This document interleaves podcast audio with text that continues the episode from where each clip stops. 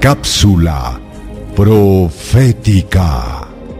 ¿Qué evento futuro se presenta en Daniel el capítulo 5 y que se convierte en un mensaje para nuestros días?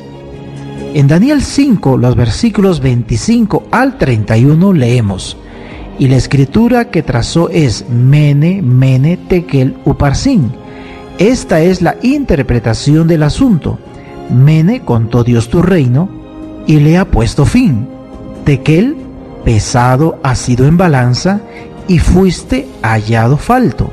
Pérez, tu reino ha sido roto y dado a los medos y a los persas.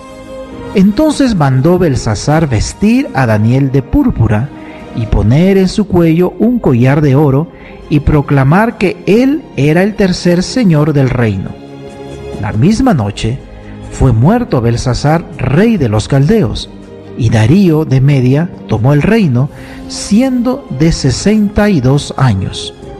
Y Apocalipsis 14, el verso 8 menciona, otro ángel le siguió diciendo, ha caído, ha caído la gran ciudad, porque ha hecho beber a todas las naciones del vino del furor de su fornicación. Qué interesante declaración. Al igual que fue destruido el imperio babilónico en el 539 a.C.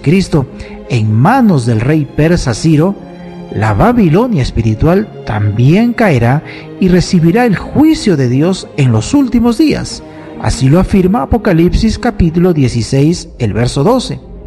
Esta Babilonia espiritual mencionada en Apocalipsis 14, 8 representa todos los falsos sistemas religiosos que enseñan y practican doctrinas contrarias a la palabra de Dios. ¿Deseas recibir la guía práctica de estudio Profecías de Daniel o la Biblia habla? Solicítalo hoy mismo escribiendo a esperanza.nuevotiempo.org.